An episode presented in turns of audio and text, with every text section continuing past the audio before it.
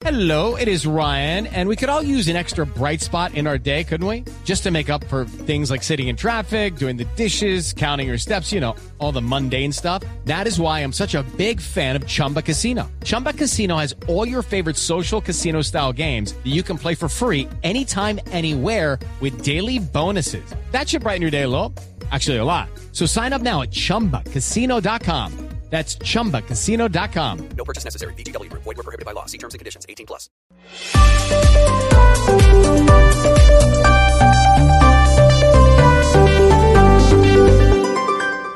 Resultados, análisis, protagonistas y todo lo que se mueve en el mundo del deporte.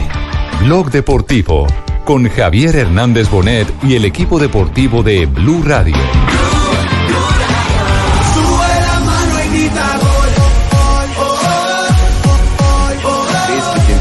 Características parecidas con Ronaldo y como es Starkey. Dos de la tarde con dos minutos en territorio colombiano. Conferencia de prensa habla Luis Fernando Muriel.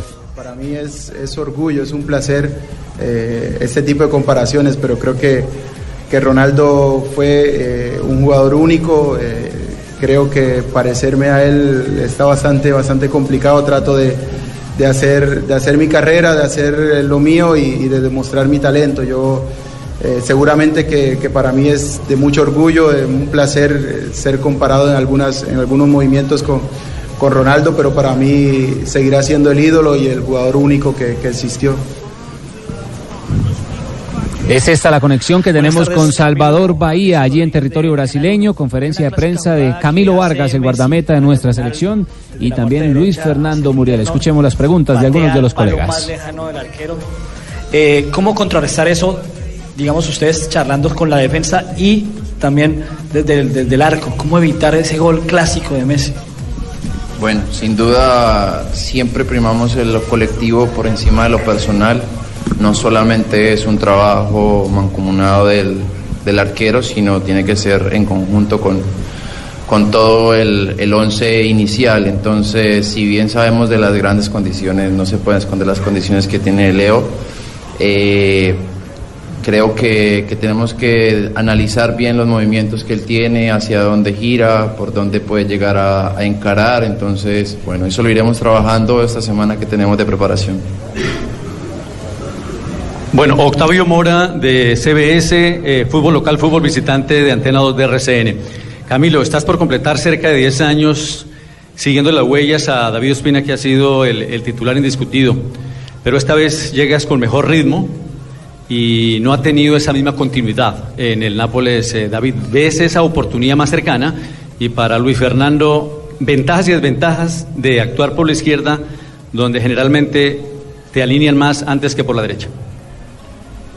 Eh, Octavio, eh, nosotros dentro de nuestro pequeño subgrupo de arqueros eh, tenemos como, como una, un ideal o un- una idiosincrasia y es servimos nada más, no competimos, independientemente del arquero que esté en el, en el arco o en ese once inicial, eh, trabajamos para, para que sea exitoso en 90 o, o muchísimos minutos que tenga. Eh, todos sabemos de las condiciones que tiene David Ospina para, para afrontar este reto y sin duda lo apoyaremos y, el, y al que le toque eh, tendremos la misma energía y el mismo trabajo para que le vaya muy bien. Bueno, eh, yo creo que, que- en esta posición en la que, en la que estoy jugando, creo que son más, más las ventajas que desventajas. Eh, siempre, siempre que tuve la oportunidad de jugar por el extremo, preferí siempre jugar a pierna cambiada. eh, por la derecha, digamos que me limita un poco a salir siempre por afuera. eh, teniendo la posibilidad de pronto de manejar los dos perfiles, tengo siempre, siempre esa posibilidad de, de ir para adentro, ir para afuera. Entonces, creo que son más las ventajas que tengo al estar en esa posición que, que las desventajas. Eh, lo importante siempre eh, va a ser entregar el máximo y, y dar lo mejor para, para el equipo.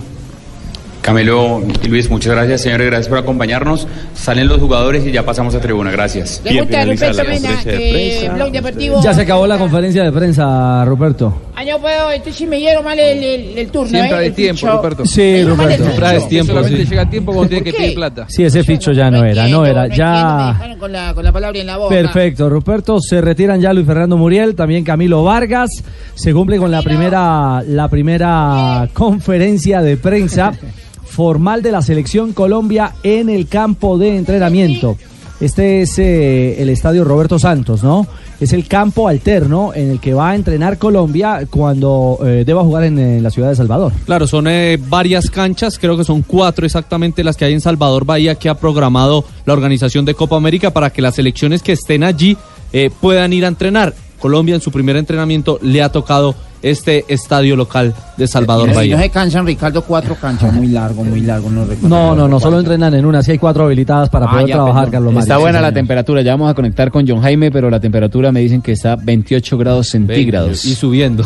Y la humedad del 83%, o sea que está rico, se siente en tipo Barranquilla para el compadre, el primo Cheito.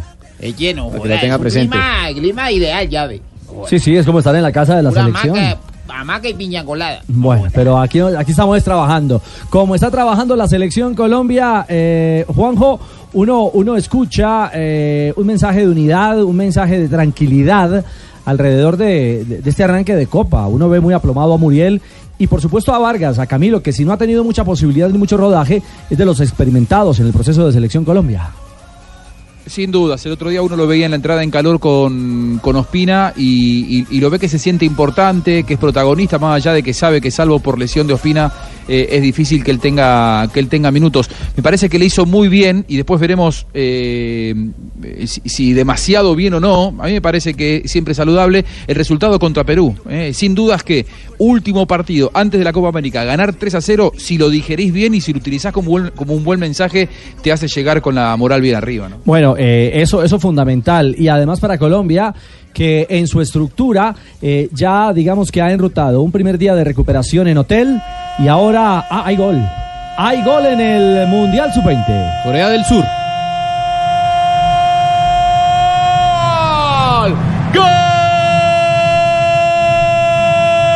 de la República de Corea. Se durmió la defensa ecuatoriana. Un pase filtrado para Choi, que era el dolor de cabeza. Le ganó la espalda Espinosa y a Poroso. Llegó Choi libre de marca y con pierna derecha. Aguanta la salida del arquero Ramírez. Y ya se abre el marcador, señoras y señores. Ya gana la República de Corea 1 por 0 sobre Ecuador en la semifinal del Mundial Sub-20. Está, aquí está Uno caminando el Mundial eh, Sub-20. Lamentable, bueno, lamentable para Ecuador que temprano está cayendo, tuvo una oportunidad clara el equipo sudamericano. eh, ¿Con hace- campaña? Exactamente, bueno, con el hombre gol de esta selección. Minuto 39 ya en esta segunda semifinal del Campeonato Mundial Sub-20 en Polonia. Gana Corea 1 por 0 a Ecuador. Gol de Choi. Pero dos minutos antes la había tenido campaña. Un remate, se va solo frente al arco. Remata de pierna izquierda y pega en el horizontal del arquero del país asiático. Así que por el momento la final del Sub-20 es inédita. Corea del Sur ante Ucrania que a primera hora venció 1 por 0 a Italia. Usted puede disfrutar a través de nuestro canal Caracol HD2 a esta hora en vivo el duelo entre ecuatorianos y coreanos. Ya camina el minuto 40. Ecuador que viene también eh, de conseguir una clasificación histórica para meterse en esta semifinal. Es un equipo que sabe eh, remontar resultados, así que hay que Juega tenerle bien, fe. sí. Sí, hay que tenerle No, fe. en el partido anterior también le tocó remontar y es un equipo que va de atrás hacia adelante con muy buena técnica, con varios jugadores importantes que se destacaron en el Suramericano Super. Al punto que campaña va a estar eh, eh, llevado por, eh, lo ha dicho Hernán Darío Bolillo Gómez, eh, lo va a ir acercando al proceso. Ya lo convocamos, pues, sí, sí. Ese es el 9, ¿no? El referente Este- de área de esta bueno, selección. Este campaña Lo tuvo en gira, sí. es hijo, sí, creo que en, en Estados Unidos en el mes de En noviembre, la en, en marzo, en perdón, la anterior, eh, eh, lo tuvo y este campaña es hijo del ministro de Comercio Exterior, si no estoy mal, del Ecuador. Pero aparte de eso juega bien. Bien, no, no, de- fuera de, de su talento es eh, Distinto a lo que pasaba con el hijo del presidente Bucaram, ¿se Sí, por este no presionan, por No, este no presionan, meten es que por. Bucarán el hombre... Y por eso no meten balazos en las piernas. No, no, no. ¿Se acuerdan Sí. del atentado Uy, a, terrible, a Bolillo? sí, eso fue terrible. Épocas asiagas. Sí, el hombre que era uno de los más ricos de Ecuador y que tenía, digamos, en Guayaquil todo su centro de operaciones y que quiso que su hijo fuera jugador de la selección y siempre presionaron para O sea, eso. ¿a las buenas o a las balas? A las- Exactamente. Eso. Bien, Carlos Mario. Eh, María. Como fuera, Carlos Mario. Ya, Dos. ah, eh, Yo, yo soy muy inteligente. ah, sí, usted, usted es brillante, sí. yo con mucha Le madre. ese tiro así de la nada. Más inteligente Ricardo. Muy bien, señor. Dos de la tarde, 11 minutos. Conferencia de prensa de la Selección Colombia con Gilet, la noticia del momento, porque de inmediato conectaremos con otro hombre del equipo Blue que está allí apostado al lado de la Selección Nacional. A continuación, un mensaje de Gillette antitranspirante. Lo mejor para el hombre también en desodorante. Gillette presenta en Blue Radio la noticia deportiva del momento. Ya va a empezar, estamos listos. Que suene el pito, que ruede el balón. ¿Está bien hidratadito o no, JJ? Porque la humedad pega. Hola, buenas tardes. Hola Ricardo, 4-12 minutos acá en territorio brasilero. No solo la humedad, sino que nos hemos subido las cuatro tribunas del estadio para poder mirar un rato la práctica de Colombia. ¿Con agüita o sin Y aquí agüita? hemos superado las escalas. Ya terminó la, la conferencia de prensa, estuvieron muy muriendo. ahí lo ven a JJ en este momento, llegando al doceavo escalón, es impresionante, la gente lo grita y con la rodilla dañada, señoras y señores, ha llegado, increíble JJ. Mire, quedaron, quedaron cosas claras después de la charla con Luis Fernando Muriel y con Camilo Vargas, el arquero suplente de Colombia. Lo primero es que Muriel dice que los delanteros van a tener más libertades con ese modelo de como módulo de 4-3-3 que tienen más libertad para buscar los espacios y para tratar de hacer diagonales hacia adentro, que fue lo que de pronto habíamos destacado en los partidos anteriores.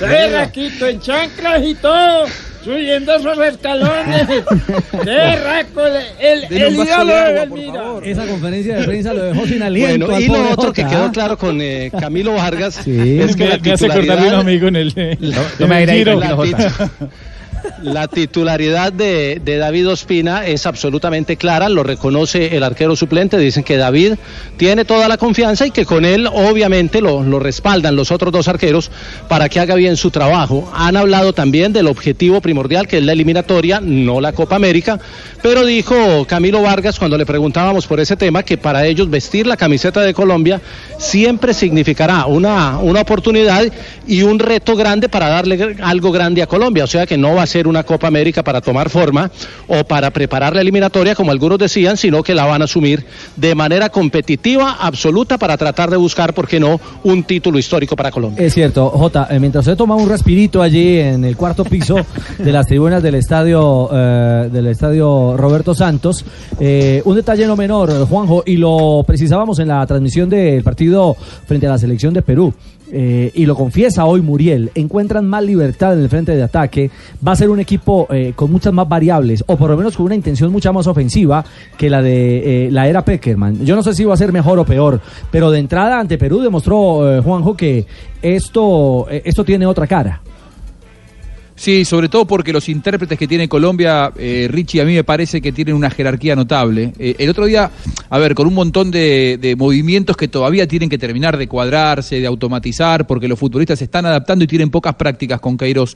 Pero vos lo veías a James moverse con una soltura. Me parece que esta propuesta es una propuesta mucho más de vanguardia que la de Peckerman. Y sin hablar mal de la de Peckerman, porque le fue muy bien a Colombia con Peckerman y llegó a dos mundiales y, y- y un, quinto, un quinto puesto que será histórico. Pero digo, eh, yo veo que este es un módulo muy europeo y para los jugadores de Colombia, que en su gran mayoría actúan en, el fútbol europeo, me parece que será solamente una cuestión de ir encontrando la- el, el ritmo de competencia ahora en Brasil. Yo, yo creo que Colombia está en las puertas de hacer una buena Copa América. ¿eh? Yo soy muy optimista.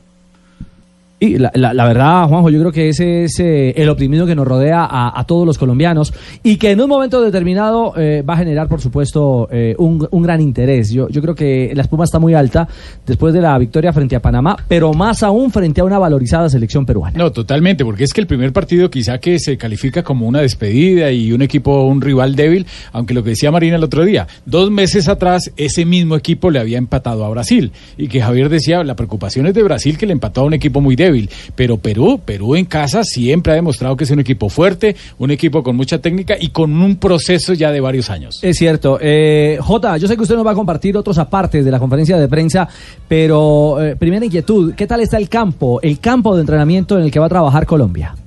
Sabe que este estadio, este estadio es el estadio de- del equipo de Bahía, acá en Salvador. Es un estadio muy bien conservado, tiene capacidad para 30 mil eh, espectadores. Aquí se jugó un partido de eliminatoria entre, Colom entre Brasil y Chile en el año 2009, cuando ganó Brasil cuatro goles por dos. Es, es un campo un poquito quemado, sí, por el invierno que ha estado golpeando este sector de Brasil, pero está en muy buen estado y ya está Colombia justamente en este momento haciendo su ingreso.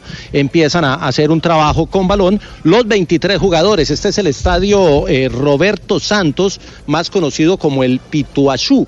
El Pituachú que entre otras cosas tiene iluminación con panes- paneles solares, es autosuficiente en su energía y eso le da una particularidad también al estadio. Ya está Colombia en la cancha y la cancha en buen estado. El estadio Pikachu es muy bacano. No, no, Eh, no, Ese no, no. amarillito con... con eh, No, no, no. no, con no, los no, pómulos no, no. rojos.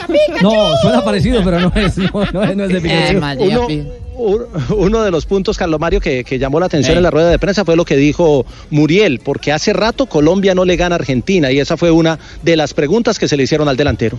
El objetivo principal de nosotros debe ser eh, ganar la Argentina. Eh, es el primer paso que debemos quedar en, en esta copa y, todas las fuerzas y todo eh, está puesto en ese partido. Entonces, con la mayor convicción, trabajar de la mejor manera y, y- y apuntarle a ese primer objetivo que es Argentina.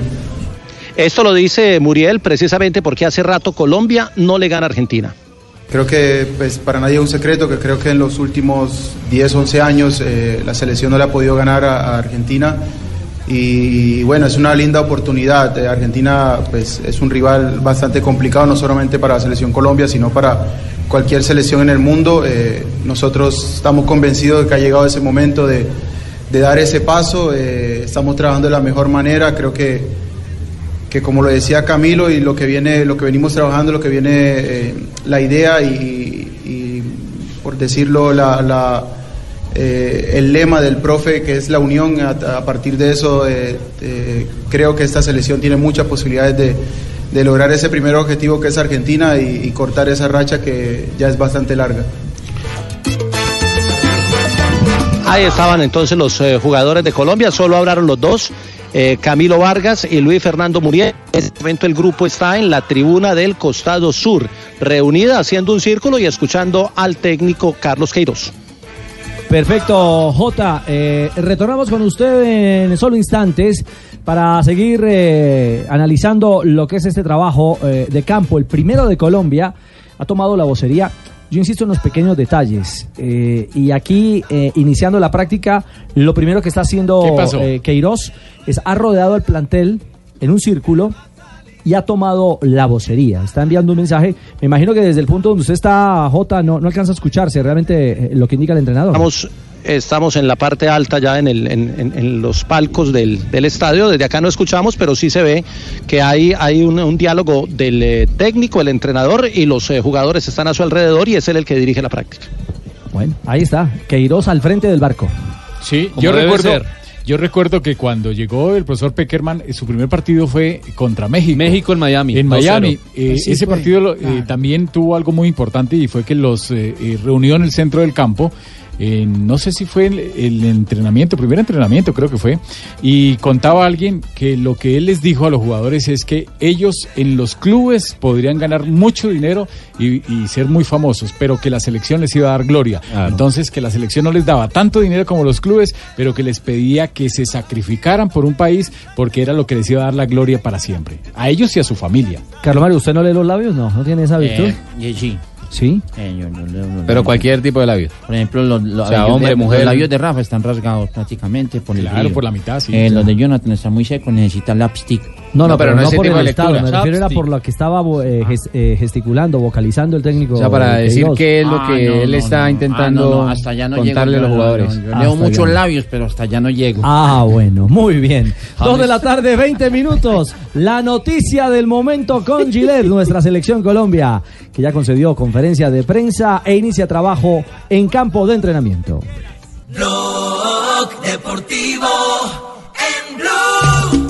Pero que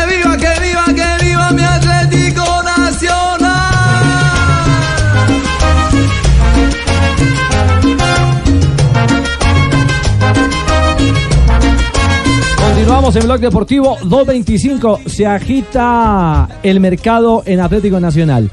Llegó la confirmación de Juan Carlos Osorio y ya empiezan a sonar nombres confirmados para el Club Verdolaga. Sí, señor, mire, eh, Lucumí pasa a Tigres de México y es eh, moneda de cambio con Harlan Barrera.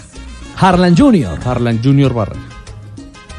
Harlan sería el siguiente movimiento de Atlético Nacional en el mercado, luego de Tino Costa, de Neider Moreno y la llegada de Juan Carlos Osorio. Es decir, que deja Rosario Central. Aunque recuerde que Tigres de México es el dueño de los derechos federativos del jugador, Sí, de estaba en- Barrera. Estaba préstamo. o sea que se llena de volantes.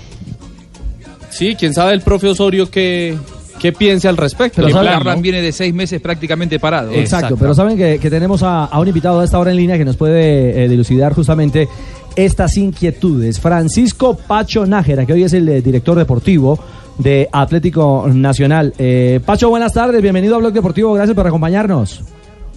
Buenas tardes, ¿cómo están? Bien, señor, ¿cómo, cómo van las cosas eh, en esta reestructuración que comenzó con todo en Nacional? ¿ah?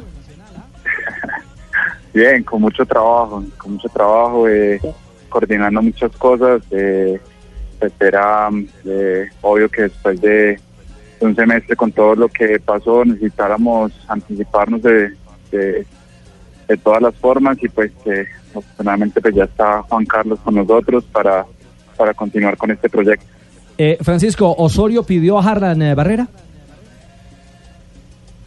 No tengo esa información, no, no la tengo realmente. ¿Pero es jugador de Atlético Nacional o todavía no se puede dar por confirmado este traspaso? Todavía no se puede dar por confirmado. Y sería una alternativa. Es decir, Harlan, eh, lo que expresó y demostró en el Junior de Barranquilla, evidentemente en Argentina no, no, no ha tenido un buen suceso, no ha tenido una buena temporada, como lo decía eh, Juanjo Buscalia. Eh, ¿Usted considera que sería un jugador de condición para estar en un club como Atlético Nacional? Como ya lo mencionaste, Harlan es, es un gran jugador. La temporada pasada que estuvo en Junior quizás no, no la eh, que acaba de pasar con, con Rosario, pero sí la que tuvo en Junior fue una buena temporada. Es un jugador que eh, seguramente eh, debido a sus cualidades futbolísticas, lo que él, las posiciones que puede ocupar y, y su y su calidad podría llegar a, a ser eh, un líder de, de cualquier club de Colombia. Pacho, ¿el eh, profe Osorio pidió jugadores en concreto o pidió algunas posiciones, eh, básicamente para que las buscaran en el club? Yo aún he tenido la oportunidad de profundizar más en el tema con, con Juan, esperando que él llegue a Colombia. Eh, pues obviamente él tendrá una visión de la plantilla y ya podremos entrar a, a discutir de acuerdo a eso, eh, qué perfiles, cómo se puede proyectar la temporada con, con el equipo que hay. Eh, será una conversación mucho más amplia, obviamente estará Esteban incluido, está el presidente, toda la comisión para pues, tomar las decisiones del caso. Pacho, el, eh, la próxima semana ustedes tienen eh, en Lima el tema del TAS. Así es, hay una eh, audiencia para, para el presidente en audiencia, así es. De ahí es el tema para poder eh, empezar a aclarar el tema de la demanda del Córtulo Atlético Nacional por el tema Fernando Uribe, y que fue donde empezó, digamos, el mal semestre de Atlético Nacional. 20 de junio en Lima será esa primera audiencia entre las partes con eh, como tercero el TAS. En ese pleito que evidentemente eh, también congestionó el, el ambiente y el entorno. Ahí empezó esa bola de nieve que... Que no paró- que paró ahora que la paró con la eliminación en Copa Suramericana. Bueno, eh, con el saludo para Pacho, ¿cómo está Enríquez? ¿Y Enríquez va a continuar con el equipo? ¿Va a jugar con Atlético Nacional el próximo campeonato? Alexis tiene contrato con el equipo eh, hasta el mes de diciembre, entonces eh, mejores ideas hasta este momento continuaría en el equipo.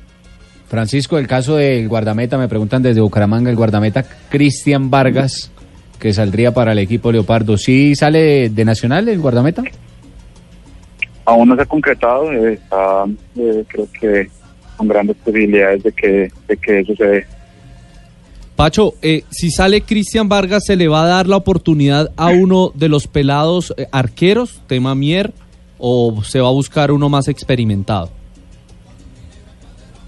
Como ya te dije, yo creo que se terminar la confección de la plantilla eh, será cuando ya Juan esté en, en Medellín y poder tener conversaciones más profundas al respecto. Eh, Eh, por ahora, pues eh, Kevin es uno de los jugadores que, que nos ilusionan que pueda estar en, en el arco del equipo próximamente. Por supuesto, estamos con Francisco Nájera, hombre que vistió la camiseta de la Selección Colombia, también de Atlético Nacional, por supuesto de gran recorrido que fue al fútbol chileno. Eh, Unión Española, Olimpia de Paraguay. Exactamente. Y La que- Equidad. Y que hoy se ya- retiró muy joven. Se retiró muy joven. Viendo uno de los centrales de hoy en día, se retiró muy joven, Lo- la madre. eh, todavía le, le- Uy, le ve cuerda. O sea, usted se lo llevaba para el Bucaramanga, Pingo. A ojo cerrado me lo llevo, la madre, si no. De verdad, de verdad. Es más, si quiere Bucaramanga, venga para acá, yo le quito el número a cualquiera, diga nomás. Pacho, ¿se siente retirado de manera prematura o era el momento? Era una gran oportunidad. eh, yo creo que no, no podía dejarla pasar, eh, a pesar que físicamente me sentía bien, pero pues estar en Atlético Nacional, seguir y continuar con mi carrera, eh, me había preparado, no sabía cuándo iba a llegar, pero me ilusionaba con la idea, pues eh, yo creo que era una oportunidad que no puede dejar pasar. Bueno, Pachu, usted que siguió el rumbo de pues una, una persona que sigue dedicada y trabajando con el fútbol desde la parte administrativa. ¿Qué le dio Atlético Nacional que no le dio o no le ofreció Santa Fe? Porque usted también es un hombre de muchos amores en Santa Fe. Lo quieren mucho. Sí, fueron, eh, digamos, dos realidades distintas en el momento en que yo salí de Santa Fe al Santa Fe que quizás hay hoy y el Nacional que me recibió, con el cual crecí mucho, no solamente como jugador, sino también como persona, que me dio oportunidades de, pues primero, de vivir el éxito profesional, lo viví aquí en Atlético Nacional. Segundo, eh, mi familia, eh, la ciudad me aceptaron y me, me tomaron como uno de los suyos, eso también lo, lo agradezco. Mi hija es, es paisa, nació acá, entonces son muchas cosas que me, que me arraigan a esta ciudad, además de, de todo el cariño que me, que me ha profesado la, la gente al, al haber pues, obviamente tenido un- una carrera exitosa en este club. Claro, claro, claro. Pues hombre, Pacho, queríamos eh, hablar Richie, con usted, sí. 12 títulos, estoy contando acá por encimita de Francisco Nájera con Nacional. Ah, bueno, bueno. 12, entre ellos Copa Libertadores y Recopa Suramericana. Sí, ha, ma- ha marcado la historia í- íntima de, de, de Nájera y también la historia de Atlético Nacional. Antes de despedirlo, Pacho, bajo su visión y su experiencia, eh, eh, ¿cómo visualiza a- al, bloque defensivo eh, llamado por Colombia a, la Copa América? Sobre todo lo de Mina, lo de Davinson, digamos que jugadores que se han eh, consolidado en la élite de- de- del fútbol mundial. ¿Usted cómo, cómo visualiza eh, lo que hoy tiene Colombia para enfrentar esta Copa? me ilusiona mucho. Aparte, pues, tengo un gran cariño por Davinson, con el cual tuve la oportunidad de jugar y, estar cerca de él y sé no solamente lo gran jugador que es, sino, sino la gran persona. Entonces yo siento que es una gran selección, al igual que Estefan, que también vi que jugó contra, contra Perú y me parece que, que tenemos una defensa con juventud, pero con mucha experiencia. Eh, ese mix no siempre se da y son jugadores que han estado sometidos a, a competiciones de alto rendimiento, eh, enfrentando los mejores delanteros del mundo. Creo que, que tenemos una defensa muy, muy competitiva. Pues un abrazo, Pacho. ¿Ya le compró la, el kit de libreticas a Osorio? Voy a comprarle una distribución, no toda una distribución, no creo que un kit le sirva. ¿Cómo, consume eso? Patrocinador. Sí, eso por práctica acaba con tres, ¿no? Cómprele una tablet mejor. Yo, yo creo, sí, eh, es una buena idea. María. Bueno, no, pues mucho éxito eh, a Francisco Nájera. eh, está hoy en una posición eh, que muchos hombres del fútbol eh, realmente quisieran vivirlo. Pero vale la pena destacarlo. Pacho, ¿usted es profesional en qué? ¿En administración deportiva? Yo soy administrador de empresas. administrador de empresas.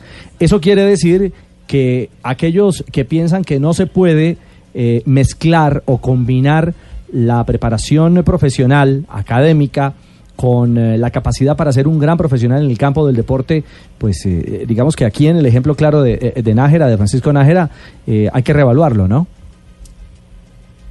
Eh, hay tiempo. El tema es que tengan la, intención y que les guste. Eh, a mí me gustaba, yo quería hacerlo y encontraba los espacios. Entonces ahora a través de todo este mundo virtual en el cual eh, nos brinda la oportunidad de, en esos momentos de concentraciones, de, de viajes, poder seguir la preparación, pero pues tiene que partir de del gusto personal y a mí eso me llamaba la atención. No le tocó ningún profesor del Independiente Medellín, de Millonarios, alguna cosa así. Para que lo rajara. De pronto lo rajara. No, hombre. Bueno, entonces al, al doctor Francisco Nájera, no, hombre, a Pacho Nájera, un abrazo, mil gracias. No, muchísimas gracias a ustedes. Está Muy bien. Gracias a Francisco Nájera, hoy director deportivo de Atlético Nacional, contando los detalles en torno a, a- a la movida del verde. Y lo que queda, queda claro, aunque él no lo oficializa, es que la versión más clara eh, eh, marca que Harlan Barrera, el ex junior de Barranquilla, se vestirá de verde para la próxima Y temporada. que Jason Lucumi será la moneda de cambio con Tigres de México. Bueno, lo veremos, 2.35, estamos Ojo, en Blog que de pronto hay inconveniente en la transferencia de Harlan Barrera. ¿Cómo? Estaba casi cerrado que llegaba al Independiente Medellín, pero Sí. se enteraron que el representante que lo estaba llevando al poderoso no es el que está autorizado Ah, de cierta con- manera. su- sigue con dualidad Él firmó Uy, un contrato. tenido problemas. Exactamente, No, pero ese con un muchacho, ¿qué- qué pasa? y juega. Y vamos a ver si Nacional de pronto se mete en esa vaca loca o si ya llegaron a un acuerdo. O negoció eso. directamente con Tigres de México. An- antes de ir a Tigres, él tenía, había firmado ese contrato, tanto con Tigres como ro- con Rosario Sí. Central. ¿Cómo lo resolvieron? Lo compró Tigres y lo prestó a Rosario Central. Vamos a ver qué pasa en este caso. Bueno, ojalá y no sea otra novela, como lo dice Juanjo. Porque Pero- cuánto daño le hizo ese tema hacia México, hacia Argentina, y terminó... eh, No, yo creo que cuando Nacional lo hace es porque... Claro, yo creería que Nacional ha hablado directamente con eh, Miguel Ángel Garza, que es el presidente de Tigres de México, porque es que va incluido un jugador en el negocio, que es Lucumí. Que sería Lucumí para, para los intereses del equipo mexicano. 2.36, avanzamos en Blog Deportivo.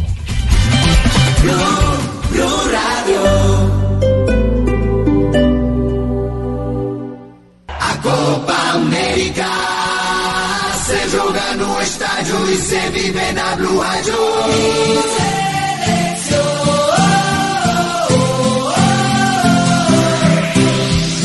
Sudor y lágrimas. 2.43, eh, ¿ya lo retiraron del campo de entrenamiento o sigue adentro Jota? Sí, señor, ya salimos todos, eh, la prensa, ya estamos eh, afuera, en el exterior del estadio, se quedó trabajando el, el- el trío de los arqueros en uno de los arcos, en el arco sur. Los 20 jugadores de campo se quedaron divididos en dos grupos de 10 cada uno, uno de peto blanco, los 10 que terminaron el partido ante Perú y los otros 10 sin peto se quedaron haciendo ya un trabajo con balón, ya nos quedamos afuera. Pero hay, hay un detalle que de pronto es, es bueno to- eh, retomar, lo que es el tema de Muriel, porque recordemos que Muriel salió tocado del partido ante Perú, ayer el parte médico decía que todos estaban en perfecta condición, pero hoy en la rueda de prensa el delantero también dilucidó cualquier duda sobre su condición. Respecto a la molestia, fue, fue algo bastante leve. Eh, al inicio de- de- del partido, en los primeros minutos, tuve eh, una torcedura del tobillo que me, me impidió de pronto en esos, en esos minutos siguientes eh, correr de la mejor manera y, se me cargó un poco la espalda, pero gracias a Dios no fue, no fue nada grave. Eh, Estoy eh, completamente recuperado y, y bueno, dispuesto ya a lo que es el entrenamiento de hoy. Otro de los temas, eh, Ricardo, que vale la pena también tocarlo, es eh, lo que se le preguntó a Camilo Vargas sobre esta generación que ya lleva ocho años eh, en un proceso que empieza a ser largo y que de pronto la gente ya está a la expectativa de, que consiga un gran resultado, lo que podría ser la Copa América. Habló de ese recambio generacional que tuvo Colombia en los últimos años. Sin duda, el recambio generacional de nosotros fue más pronto. Eso hace que la cohesión grupal sea un poco más fuerte y las indicaciones del profe, el plan que tenga el profe para afrontar esta Copa América y ese primer partido sean captadas de manera más rápida y que, se- y que nosotros dentro y fuera de la cancha podamos fluir de la mejor manera. Ahí estaban entonces los jugadores de Colombia, se quedan trabajando en eh, este estadio, que es el estadio de Bahía. Argentina hará su práctica a las 6 de la tarde. Ellos no harán contacto con la prensa, solo en rueda de prensa el próximo viernes hablará el entrenador. Los jugadores no estarán dispuestos para la prensa, pero igual acompañaremos un rato el entrenamiento de Argentina a las 6 de la tarde de acá, que son las 4 de Colombia. Perfecto, J. Estamos atentos entonces a cualquier movimiento de nuestra selección Colombia y a las novedades alrededor de lo que será este conteo regresivo, porque estamos para Colombia a cuatro días del debut, ¿no? Sí, y Camilo Vargas, que El día es sábado. uno de los que habla de ese recambio generacional, ha estado en la selección desde el año 2013, desde antes del Mundial de, de Brasil, y ha jugado seis partidos, todos ellos amistosos en ese tiempo que ha estado. Es decir, ha sido seis años en el Sí. proceso de selección Colombia. Es un arquero que se ha madurado a- a- alrededor de, de- Ahora, de- Richie- al lado de Ospina. Sí, dilo, Juan. Lo que, lo que a mí me, me- me preocupa lo que decía recién JJ y le, le preguntaron hoy a los futbolistas. Cuando vos, como le pasa a la selección argentina, como le pasa a Barcelona con la Champions, cuando parece que el único objetivo exitoso es ganar, es eh, obtener el título, estás mucho más cerca de frustrarte que de, que de eh, crecer. Porque, digo, eh, no hay que desconocer que si bien Colombia tiene un gran equipo, se juega en Brasil, eh, hay, 10 hay 12 selecciones, eh, Colombia obviamente tiene sus aspiraciones, pero si el único objetivo es transformar a esta generación en, en- la que logre el segundo título para la selección, me parece que, que hay que moderar un poco el, el- el discurso. No digo no tener eh, aspiraciones, pero si solamente sos exitoso porque ganás, y es, es un poco difícil, ¿no? Mirá si no lo que le pasa a Barcelona con esta temporada, ¿no? Sí, es cierto. Y al final del cuento y del camino, uno va a ser el ganador. Dentro de la estructura de un torneo como Sí, este. por- porque además no hay que perder de vista lo que decía Queiroz, que yo coincido totalmente. El objetivo verdadero de Colombia, si bien es ganar todo lo que se le ponga encima, a- adelante, es clasificarse al Mundial. Eh, se viene una eliminatoria súper exigente, para mí la nuestra es la más difícil de todas, y, y ahora que no hay 48 selecciones, van cuatro selecciones y media. Por lo tanto, va a ser una eliminatoria muy complicada la, la que arranca el marzo también. Es cierto. Con poco tiempo de trabajo. Muriel se refirió al tema a- a puntual de, sobre si hay que ganar o no ganar en una generación como esta. En esta generación, pues que ha sido muy exitosa en el fútbol colombiano, en la selección que ha ido a dos mundiales, si es momento, si es justo de que ya ganen un título con el equipo de mayores. Cada vez que uno viste esta camiseta, eh, el compromiso y la responsabilidad es muy grande. Y Colombia, eh, no solamente en esta copa, sino cada partido, cada, cada amistoso o competición, eh, tiene que salir a, hacer valer la camiseta, a dejar el nombre de Colombia en alto. Entonces, eh, creo que esta copa no es la excepción. Nosotros estamos eh, completamente convencidos de que podemos hacer una gran copa, de que podemos eh, llegar muy alto. Obviamente, eh, como le decíamos antes, con ese primer objetivo que es Argentina, ir paso a paso. James lo, ha dicho muchas veces, nosotros estamos convencidos de eso, de que, de que esta generación, creo, si no estoy mal, ya son más de, ocho años que lleva haciendo muy bien, clasificando a los dos mundiales y ojalá, ojalá que, sea el momento de, de lograr ese título que, que tanto se merece esta generación y, y que seguramente vamos a luchar por eso. Bueno, lo veremos en la batalla de la Copa América que arrancará justamente el sábado para nuestra selección en Colombia. A propósito, Rafa, de inicio, ya hay luces en torno al equipo arbitral de esta doble jornada, la de viernes y sábado, para el inicio de la Copa. Sí, el, el partido inaugural ya se sabía desde la semana anterior, es de Néstor Fabián Pitana, el árbitro argentino, Sí. y será el encargado como lo hizo en la Copa del Mundo. Es un árbitro de pergaminos y hay que aprovecharlo. Eh, Roldán, el árbitro colombiano, dirige el partido de Venezuela el día sábado. Venezuela-Perú. Venezuela-Perú. En Porto y el- Alegre. Y el juego que... O sea, re- Rafa, qué pena. Pitana, Brasil, Bolivia. Sí, la- el inaugural. Y entonces eh, ya el partido de Colombia lo dirige Roberto Tobar, el árbitro chileno. El partido que enfrentará a Argentina, un partido bravo, un partido difícil para un árbitro con experiencia, un muy buen árbitro, un árbitro que eh, el año pasado dirigió la final de la Copa Libertadores La en ida, su primera la instancia, en la ida. Es un árbitro que ahorita eh, viene a dirigir la final de la Recopa entre River y Paranaense. Un árbitro muy importante. A mí me gusta el estilo de, de este árbitro. Me puse a mirar antecedentes. Dirigió el 4-1 de Fluminense contra Nacional y el Sí. 3-0 de Palmeiras frente a Junior. Sí, sí, también. Es un árbitro que eh, no es dado a mostrar muchas tarjetas, pero es un árbitro serio, elegante en su forma de dirigir, es un árbitro tipo europeo, a veces más calmado que los árbitros suramericanos que, que son un poquito más eh, con aspavientos en el momento de ir a mostrar, de señalar, de correr, no, este es más tranquilo para tomar decisiones. Y le tengo también noticias sobre algunas cosas reglamentarias de la Copa. Me parece perfecto. Eh, serán minutos, eh, porque también tenemos conexión en Sao Paulo para conocer novedades tanto de Brasil como de Bolivia. Los equipos que abrirán justamente esta Copa América será en un momento, porque avanza Blog Deportivo. Le tengo un dato, Ricardito. A ver, Pingo. Párelo, bolas. Cuéntelo. Con pinturas Zapolín. Sí. Puede ser todo un experto en pinturas. Un experto en pinturas, no es cualquier pendejada. Me parece muy bien. Visita ya, párele bolas. Mm. www.pintarefacil.com ¿Cómo es la dirección? www, así como dicen los chinos, www, Ujú.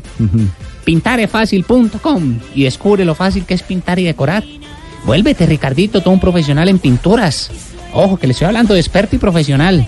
Zapolín, la pintura para toda la vida. Un producto Invesa. Buenísimo. Zapolín. La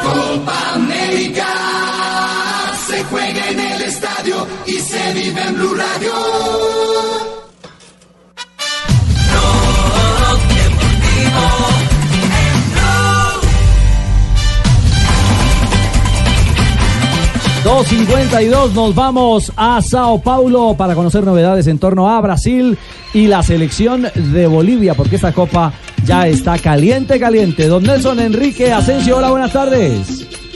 Hola Richie, un cordial saludo para usted, un abrazo para todos mis compañeros en la mesa y por supuesto para todos los oyentes de Blog Deportivo. Estamos ubicados en Barra Funda, la zona donde queda precisamente el CTI de Sao Paulo, aquí en Brasil y donde está entrenando hoy la selección de Bolivia previo al juego que será el próximo viernes frente a Brasil.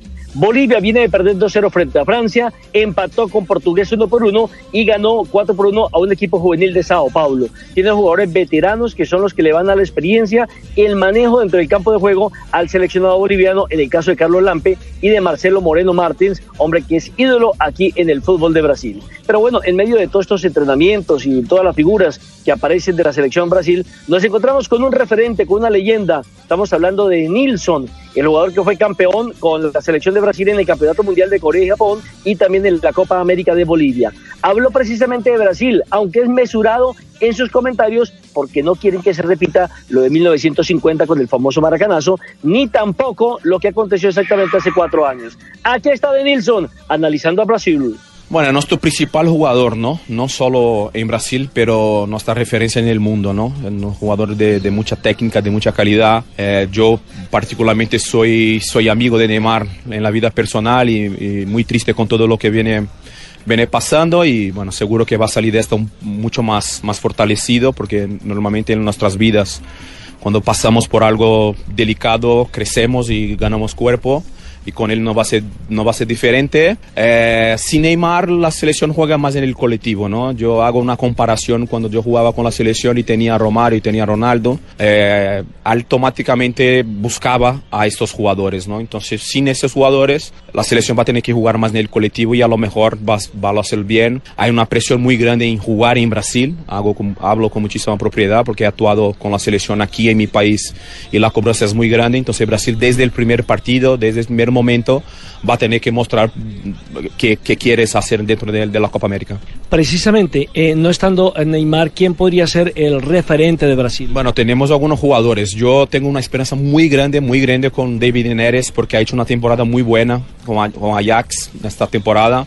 Un jugador que tiene regate. Nosotros teníamos una cierta dificultad en traer estos jugadores de velocidad y con el, con el uno contra uno, ¿no? Eh, Brasil siempre ha sido muy fuerte en este uno contra uno. Lo que pasa es que el fútbol ha, ha, crecido mucho, ha evoluido mucho la cuestión táctica, entonces nosotros creo que tenemos que tener un poquito más de cuidado con esta cuestión, eh, cuestión pero en el individual creo que David Neres puede ser el sustituto de Neymar para esta Copa América.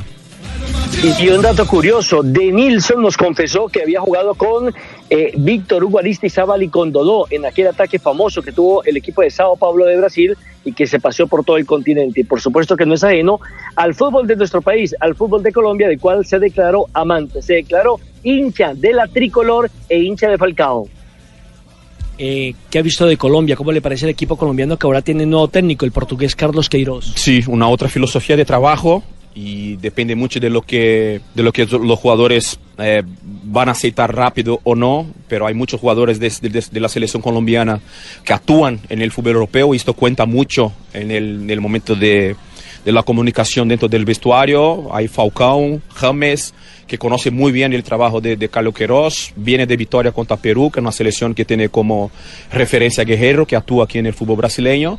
Ojalá a, a Colombia haga un, un- un mundial muy bueno. A mí siempre me ha gustado mucho la Co- Colombia porque tiene un espíritu muy parecido a Brasil de jugar el fútbol con un poco de irreverencia y eh, no, no es una falta de responsabilidad, no, eh, eh, gustar de jugar el fútbol, de tener, de tener la pelota, de hacer partidos bonitos. Ojalá ellos puedan también hacer una buena Copa América aquí en Brasil. Y por último, eh, le pregunto, viene el goleador del Mundial del 2014, James Rodríguez, que se siente como en casa jugando aquí en Brasil y puede ser la despedida de selección de Falcao. Falcao ha tenido un momento muy difícil ¿no? con el tema de las lesiones, ha costado a recuperar su, su condición, su, condicionamiento físico, porque un jugador como él, que tiene por detrás un jugador de, de- movilidad inteligente, que es el caso de, James, que leer muy bien en los, los, partidos, sabe posicionar, acelerar, controlar el partido. Este jugador que juega adelante de él, que Falcao, tiene que estar bien físicamente para poder eh, da la posibilidad del pase para que los dos triunfen, ¿no? Son dos jugadores de referencia.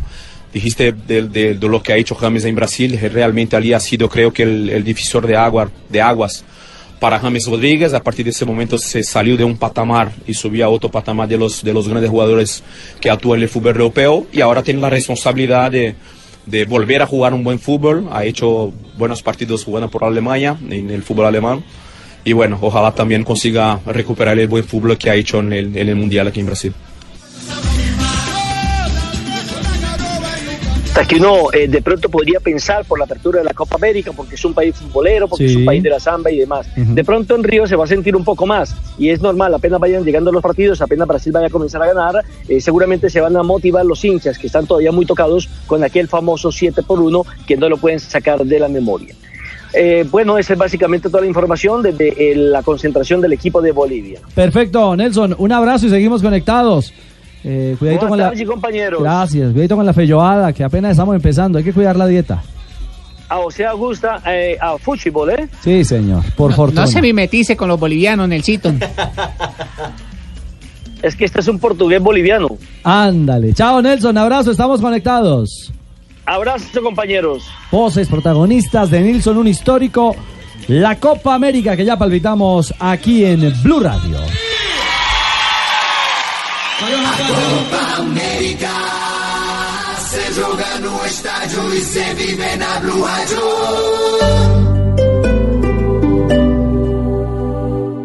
Blog Deportivo en Blue. Ahí está el pase para Alvarado. Pierna derecha, quiere cambiar de dirección para Palacio. Iba buscando nombre de la selección de Corea. Una falta, lo que metía de la tarde, cuatro minutos. Avanzamos en Blog Deportivo. Sigue caminando el partido de semifinal del Mundial Sub-20 en Polonia entre Ecuador y la selección de Corea. El estadio de Lublin, minuto 78, sigue perdiendo el conjunto suramericano 1 por 0 ante Corea del Sur. Ya se empieza a ver desespero en el conjunto que fue campeón en el suramericano de Chile, tratando de buscar esa paridad que por el momento lo está dejando para jugar el viernes en Gdania, como se le dice a esa ciudad, Gdania. Sí, yo sé. Ante eh, Italia. ¿Tiene bien pegadas las amígdalas? Sí, sí, algo así. ¿Seguro? Ante Italia, que eh, Rafa ya verificó la jugada. Hubo polémica porque en el minuto 91 de juego, o 90 más 90 1, más uno. eh, se le anuló por medio del VAR un gol a la selección italiana. Una jugada de gol, exactamente. Sí, una jugada de gol, una acción donde tiran la pelota hacia el centro del área de los 16-50. El atacante saca el brazo eh, premeditadamente contra el defensor y es una jugada que casi no se ve, pero con VAR la, la vieron y fácilmente la Es invalidaron. decir, que ya hay un finalista que es Ucrania y estamos a 11 minutos más la adición de que los coreanos sean los otros eh, con asiento en la finalísima de este campeonato. Por primera vez en la historia llegaría a la final el conjunto surcoreano que en 1983 ha tenido su mejor participación en dos ediciones que ha ido cuando terminó en el cuarto lugar. Final inédita entonces para este Mundial Sub-20 y esperamos a ver quién será el Ahora- finalista, el rival de la selección de Rafa, Ucrania. Señor. ¿No es una nueva generación de faltas la que dieron hoy? Digo, si no existe el VAR, de ninguna manera te dan la falta que marcaron hoy. Yo eh, entiendo que con las 10 reiteraciones se ve que abre el brazo, pero ¿no es casi una jugada propia de un delantero que abre los brazos para cubrir su posición? Lo que pasa es que con el uso del VAR vamos a llegar a eso. Vamos a llegar a un, en- a un momento donde te van a sancionar absolutamente todo. Es como lo que yo venía o vengo insistiendo desde hace unos días. Con la aprobación, con la aprobación de las nuevas reglas de la mano en ataque, te van a sancionar más penas máximas. Entonces ahora hay que trabajar. Eso es un consejo para los Fútbol de laboratorio. Tienen que trabajar mucho el cobro de penales, tienen que trabajar mucho los arqueros, porque va a haber mucha definición y lo mismo los narradores tienen que calentar más la voz. Va a haber más goles. Más goles. Seguro, Más seguro. goles en la galería. Y los defensas a quitar las manos. Ah, claro, siempre, como sea. siempre. A esconderlas. mirar cómo se Claro, porque les van a sancionar absoluta- absolutamente todas. De acuerdo, 3 de la tarde, 7 minutos. A propósito, Rafa, en minutos nos va a hablar sobre las novedades, tema de amarillas, eh, de los alargues o no, eh, después de semifinales, en fin, un poquito del ABC que vamos a encontrar en esta Copa América, porque a las 3.7 volvemos a Salvador de Bahía, J. Novedades en torno a Colombia y Argentina en este paso a paso, eh, previo al arranque de la Copa América y el juego que abrirá actividad justamente eh, para estas dos elecciones. Pues mire Ricardo, ya dejamos el estadio de Bahía, que es donde estaba entrenando Colombia, vamos al de Vitoria, que es donde entrenará la selección argentina, que lo hará a las 6 de la tarde, hora local, es decir, 4 hora colombiana. Hay una curiosidad y de pronto Juanjo nos ayuda, porque estuve hablando con los muchachos de, de- de la utilería de Argentina, estamos compartiendo el mismo hotel, trajeron 70 baúles con la indumentaria de Argentina, 700 camisetas, 600 pantalonetas, eh, 100 balones, pero también me contaron que trajeron carne vacuna, que trajeron potes de dulce de leche y que trajeron unas latas de dulce de membrillo y que también trajeron 75 kilos de hierba y ahí me perdí con el dulce de membrillo Ah, y con los ¿Cómo? 75 kilos de hierba. Mate. Bueno, hierba, hierba para tomar mate. Ah. La, la hierba para, para tomar mate. sí, que sí, ya. que se- Además allá es yerba, ¿no? No sí, hierba. porque 75 kilos es mucho, Juanjo. Sí, sí, lo, lo que pasa que, a ver, eh, calcula que en 25 días, porque el, el- después de Argentina por ahí queda eliminado antes, pero tenés que hacer el cálculo como que por si llega a la, a la, a la final, eh, a ver si, no, no sé cuánto, cuánto, cuántas personas tiene la delegación argentina, deben ser 30, 35, están calculando 2 kilos de hierba por persona, lo cual no está mal para casi un mes. ¿Cuánto carga usted, Es más o menos lo que consumimos nosotros. No, y ¿Dos yo, voy a ir con un voy a ir con un kilo y medio a la, a la cobertura de, de Copa América con Blue Radio. Un kilo y medio de yerba para tomar mate todos los días a la mañana. Nosotros desayunamos con mate, merendamos con mate, ustedes lo saben. Y J lleva guapanela. Y, por ejemplo, claro, Messi, Messi toma mate, ¿Y- y además que si no, ¿qué de hace es, Juanjo? El dulce de membrillo es como el dulce de, de- batata, es... eh, claro, es, es- es como guayaba. ¿Como Eh, qué, bocadillo? Se, se usa... Eh, se lo utiliza, por ejemplo, de postre, tanto al mediodía como a la, a la noche, eh, con un poco de queso, es lo que se le dice postre vigilante. Se le dice postre vigilante porque es algo que se hace muy rápido y los vigilantes, hace muchos años en, en el puerto de Buenos Aires, decían, deme ese postre porque se lo hacían rápido y se iban otra vez a hacer la, la patrulla, entonces se le llamó postre vigilante. Queso con dulce de membrillo o dulce de, de batata. Imagínense nosotros acá que dejamos el cargamento. Los de Colombia lo dejaron acá en Bucaramanga. ¿Cómo así. Pingo? Claro, le mandamos 100 kilos de hormiga culona. Ah. 50 de alcanfor, acuérdese que funcionó. con- Mándeme para mí, ¿eh? Sí. Eh, le íbamos a meter toda esa joda. Bueno, muy bien, mi querido, eh, mi querido eh, Pingo. Eh, Una Jota, preguntita antes para el Juan José, ya que nos está ilustrando a todos acá en Bucaramanga. A ver. Sí, Juanjito, los, usted hablaba ahorita de los vigilantes en Argentina, ¿verdad? Sí. Ellos son iguales que los colombianos que se despiertan con cualquier cosita. Son igual de buenos. Son iguales, son iguales, se distraen, porque además que se toman un poquito de hierba y se comen el postre vigilante y se quedan dormidos. Imagínese el que cuida ahí en mi barrio, llegué y me dijo hasta luego, que descanse y yo también que duerma. Buenas noches.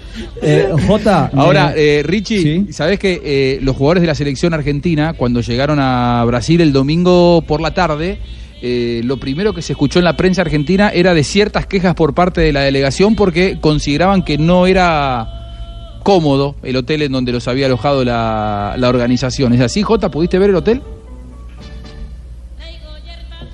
OJ está comiendo dulce de membrillo. Sí, sí, le gustó. Ah, le se fue a comer dulce de membrillo. mate. hierba. Eh, exactamente. o, o uno de los Tenía dos. opciones. Eh, eh, J, eh, J está. No, no está.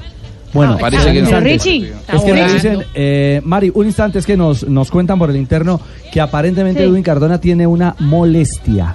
Que está haciendo está haciendo trabajo diferenciado en la tarde de hoy. Sí, señor, en el entrenamiento hoy ahí en Salvador no está con el resto del grupo, está eh, apartado haciendo sus trabajos diferenciados. Hay que ver qué tan grave es, puede que no sea nada simplemente por precaución, pero pues ya tan cerca del debut de Colombia en esta baja, Copa ¿eh? América, claro, es, es, es- no sé si para alarmarse, pero sí para tener en cuenta, porque Sí. es uno de los jugadores importantes hasta ahora. Bueno, eh, Ah, Hu Won-sang, el hombre partía habilitado, el balón ya está ¿Hay gol de Corea? Sí, se señor. Parece que lo por anularon. parte del árbitro, creo Sí. que estaba en fuera de lugar. Está muy tranquilo celebrando. Para revisar entonces. ¿en qué minuto estamos? Minuto 85 gana Corea del Sur 1-0, vamos a ver, o 2-0 y A va a revisar ese segundo gol el árbitro en el asistente de video. Fuera de juego, fuera de juego. Está adelantado. Dio un paso más, quedó en posición irregular. Rafa, y después vino el remate. imposible que el juez no vea eso y toque ir al bar por esa Sí, jugada. no. porque es que nos tiene al lado. y se van a volver cada vez peores. Los asistentes. A van a ver al jugador a to- dos, tres metros No. y van a esperar porque tienen dudas. Porque estamos formando árbitros y asistentes con muchas dudas. Bueno, ya chequeo. Sin seguridad. Chequeo acertado, es decir, el fuera- Michael Oliver es el árbitro inglés, el principal en esta tarde. Perfecto, Tarde-noche. Um, perfecto. Um era el que había marcado el gol de pierna derecha y el VAR eh, le dijo que no y se mantiene minuto 86 en el Lublin. Gana Corea 1 por 0 a Ecuador, segunda semifinal del Campeonato Mundial Sub-20. Atacas el equilibrio cerca a la línea lateral, la Cestellana en un contrario y tiro de esquina para Ecuador. El relato es de Pepe Garzón a través del Gol Caracol en nuestra señal eh, del canal Caracol HD2. Está por terminar el juego entre ecuatorianos y coreanos del sur. J, eh, le indagábamos al respecto de Edwin Cardona. Si hay una confirmación eh, alrededor de la salud eh, del mediocampista colombiano que aparentemente ha realizado trabajos diferenciados o está trabajando aparte del grupo en el día de hoy. Pues mire, Ricardo, en el tiempo en que estuvimos dentro del estadio viendo la práctica, el, calentamiento lo hizo con eh, los 20 jugadores de campo. Ya después, cuando empezaron los trabajos específicos, nosotros salimos. No sé si esté haciendo trabajo diferenciado, podría ser, pero el calentamiento lo hizo con el grupo, con los 20 jugadores de campo. Bueno, está eh, sobre, el, sobre eh, la mesa el tema para que le, le hagamos seguimiento alrededor de Edwin Cardona, porque como lo decía Juanjo Buscalia, es así que es una carta importante para el inicio de esa copa, eh, pensando en un rival como Argentina el próximo sábado. 3-13 y de Salvador vamos a Sao Paulo, porque Marina Granciera está al lado de la selección brasileña. Los anfitriones del torneo. Hola Mari, buenas tardes. Hola Richie, hola compañeros, una feliz tarde para todos los oyentes de Blue Radio esta hora también. Pues eh, es que nada más quería decirles que aquí estaba escuchando lo que dijo Jota de que los argentinos llevaron eh, carne y dulce de leche y yerba mate. Eh, y aquí le comenté a los periodistas brasileños, incluyendo a Casa Grande, que está aquí acompañando el entrenamiento, el mítico jugador del Corinthians, Flamengo, también de la selección brasileña, y le comenté que trajeron carne a Brasil y hicieron una cara que era para grabación, la verdad. Obviamente No para un brasileño carne. ¿Pero que qué vamos a comer? que un, La que un la carne argentino brasileña es- es carne de cebú. para Brasil es, es, es Claro. bueno, compañeros. Com- ¿Qué, qué comen dice, cebú compañero? ustedes, eso es lo que pasa. Ah, ustedes comen cebú, no comen vaca. Pero la picaña Bueno. es rica, Juanjo. Hablemos de, de fútbol. En eso empieza la práctica de la selección de Brasil. Estuvo retrasada en el día de hoy. Obviamente aquí en São Paulo los tráficos, el trancón es una de las, eh, de las, de las cosas que pueden pasar en la ciudad. Entonces el entrenamiento que estaba previsto para las 4 de la tarde apenas empieza aquí en eh, el estadio Pacaembu, donde la selección brasileña entrena. Algo curioso. eh, Brasil decidió entrenar en el Pacaembu porque el Pacaembu no es eh, el escenario de ningún equipo de la ciudad. Eh, entonces, como aquí hay tanta gente que es hincha del Corinthians o del Palmeiras o del São Paulo, y si, al- si la selección de Brasil estaba prevista para entrenar en el centro de entrenamiento del Palmeiras, no quería Tite hacer ningún tipo de movimiento que pudiera haber eh, quitado ese ambiente bueno de fútbol que hay entre los brasileños, entonces por eso mismo decidió hacer entrenamiento en el estadio de Pacaembu, que es un lugar neutro para la selección brasileña. Hoy sin Arthur, que sigue estando lesionado, eh, la CBF tenía hasta el día de mañana, 24 horas antes del partido inaugural, para hacer algún cambio, para si hay necesidad, escaso sea necesario, traer otro jugador en el lugar del volante del Barcelona. Pero aparentemente eh, Tite está aquí con el balón en los pies, mirando el entrenamiento de cerca. Ya hay cuatro barreras, eh, digamos como si fueran dos líneas de cuatro. Obviamente Tite sabe que Bolivia, Venezuela y Perú van a ser eh, equipos muy conservadores contra la selección de Brasil y está entrenando justamente ese aspecto táctico para poder penetrar y filtrarse entre los jugadores de esas selecciones en la Copa América. Rich. Perfecto, Mari. eh, Brasil tiene previsto algo alrededor de previo al, al arranque de este viernes, es decir, va a abrir puertas Tite para los hinchas en la última práctica o algún tema motivacional, algo, algo particular, no. Aparentemente no, Richie, porque hoy es el último entrenamiento antes del entrenamiento oficial que será en el Estadio Morumbí, antes de, la inauguración, que será el próximo jueves. Mañana el entrenamiento será totalmente cerrado para los medios de comunicación, entonces aparentemente no va a haber ninguna puerta abierta para los hinchas esta vez. Bueno, Mari, estamos atentos entonces. Regresamos con usted ante cualquier novedad alrededor de la selección de Brasil. Se respira Copa aquí en Blue Radio. Estamos en Blog Deportivo.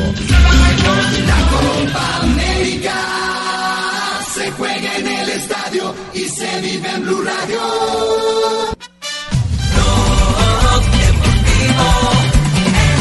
Fuera de lugar, entonces es gol.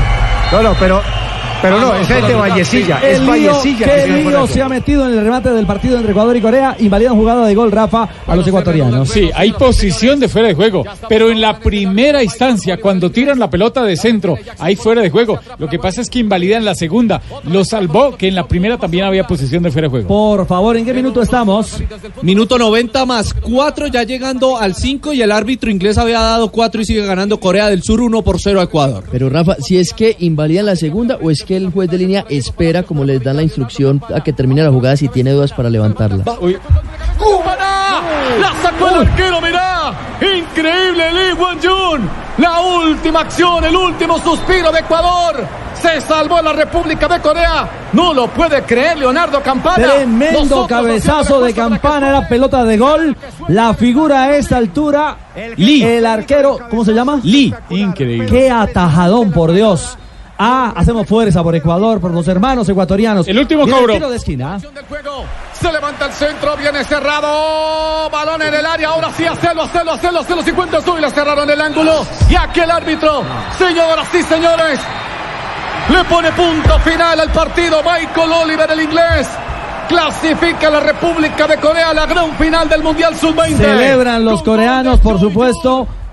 Algarabía total y tristeza infinita en los chicos de Ecuador. Con gol de Choi, el número 19 del conjunto de Corea del Sur, promediando el minuto 39 de juego. Corea del Sur por primera vez en su historia llega a una final de campeonato mundial sub-20. Enfrentará el sábado a Ucrania, que a primera hora venció 1 por 0 a Italia. El viernes jugarán por el tercer lugar Italia y Ecuador, que ya se enfrentaron en fase de grupos y ganó Italia 1 a 0. Bueno, todos corren cabezazos, abrazos, calvazos, de todo al, al arquero, ¿ah?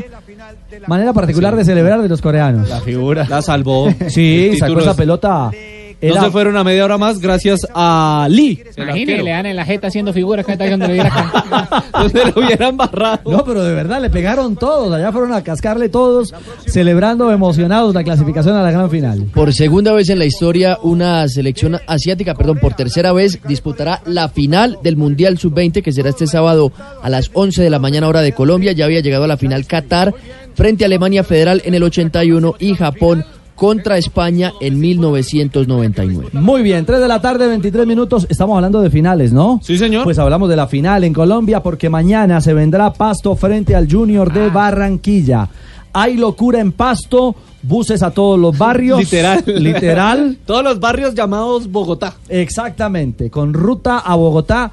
Eh, ¿Cuántos son los buses que ha dispuesto o, la organización para traer eh, aficionados a la capital de la República? 25 buses por parte de la gobernación del, de Nariño para traer eh, aficionados del equipo del sur del país gratis para poder eh, ver esa ¿Cómo será final. un foforro pastoso?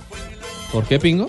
Porque nunca he estado por allá. Dicen que es muy bonito, que lo de blanco y negro y Sí, toda esa es Imagínense. es una tierra fiestera. Por eso mismo, imagínense. Claro que sí, por supuesto. Y viene con fría, pero ilusión. rica.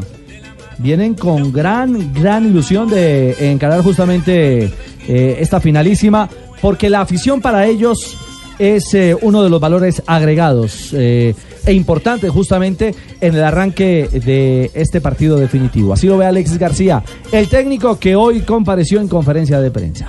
Significa mucho, muchísimo. Como lo dijo Camilo ahora, nosotros no hemos recibido sino amor en Pasto y en Ipiales. El cariño que nos han dado cuando empezó este proceso, que hubo partidos que no ganábamos, eh, que le buscábamos, que le estábamos buscando, estamos en el proceso de buscarle la vuelta al equipo, de enseñarle cosas, de que asimilaran cosas. Nosotros recibimos un respaldo espectacular. O sea, salíamos en Nariño, en Ipiales y éramos ídolos. La gente nos, nos manifestaba cariño permanente, independiente de todo, y una creencia grandísima en lo que podíamos lograr. Hoy, saber que al menos una partecita chiquita de ellos puede venir, porque la caravana es grandísima, por la gente que está allá y que quiere venir es mucha más, y le impide venir el hecho de venir, de estar en una ciudad tan lejana, pues sabemos que su corazón también estará acá, y nosotros nos sentimos llenos, plenos, enamorados de, de- de todo lo que la gente hace, y agradecidos con todo el cariño que nos han dado. Este es un proceso que va bien, eh, el equipo es, es mucho más grande que Alexis García o que Camilo Ayala, que los jugadores, y, y queremos dejar un legado. Lo importante es que la gente sepa que, que cuando se acuerden de nosotros piensen en que les dimos lo que le habíamos prometido desde el principio, alegrías grandísimas y que cuando nos recuerden nos recuerden con una sonrisa. Bueno, eh, apareció Alexis, que no había aparecido en la conferencia anterior, y ahora el que no apareció fue el Junior de Barranquilla. ¿Cómo es este desorden en Di Mayor? Mire, el, Hay eh, sanciones y todo. Sí, ya hay sanción, hay multa, exactamente. Ojo que culpan De al equipo, pero parece que más estructural como tal, ¿no? Ya, ya, ya oímos a Alexis que da su explicación de por qué no asistió a la rueda de prensa en Barranquilla. No ha llegado, no ha llegado el Junior, Junior. llega sobre las 10 y 40 de la noche a Bogotá, no se hicieron presentes en, em, en la rueda de prensa oficial y son 4 millones 90 mil 630 pesos de multa que ha puesto Di Mayor ya al pasto por no asistir el día viernes a la rueda de prensa de la ida y ahora pues será a Julio Comesaña, el Junior de Barranquilla. Pero ya habló Alexis, aquí no. No lo entiendo. Alexis ya La rueda de prensa fue hoy en Bogotá. Ahí está, habló sí, Bogotá. vea, acá está el Ah, audio si pero no hemos escuchado a Alexis hablando del por qué no había asistido a la rueda de prensa. Ya venía. Ah, bueno, muy los bien. compromisos Eso que hay que salir, hay que salir. Lo que pasa es que para mí era imposible presentarme en Barranquilla en la rueda de prensa. Un viernes a las doce y media del día cuando jugábamos al otro día en la noche. No creo que puede ser lo mismo que le, que le está pasando a Junior y a Comesaña. Yo sé que él quisiera estar aquí. Pues no soy yo para salir a defenderlo. Él se sabe defender solito, pero, pero vivimos una circunstancia similar. A mí me manifiestan el jueves en la noche que tenía que ir a la rueda de prensa a Barranquilla el viernes a las doce y media. Nosotros estuvimos buscando tiquetes que los provee la I mayor para irnos a, a las a las 3 o 4 de la tarde a Barranquilla. Y si supiéramos antes, pues hubiéramos salido antes. Y nos consiguieron el cupo. Aquí está alguien de la I mayor para las 8 de la noche salir a Barranquilla. Con todos los riesgos que implica. Lo que pasa es que nosotros vinimos a Bogotá porque de pasto no hubiéramos llegado. Y cuando yo recibo la información de nuestros gerentes que tenemos que viajar, y incluso nos manifestaron que, como había el último entrenamiento, yo creo que ningún entrenador ni ningún capitán se quiere perder el último entrenamiento del equipo para jugar una final. Entonces eh, yo dije, ¿qué hacemos? Me dijeron, pues no hay nada que hacer. Para mí es primero el equipo. Y, y sé que es muy importante comparecerle a los medios, pero necesitaba entrenar. Bueno, yo le, yo le hallo la razón a Alexis.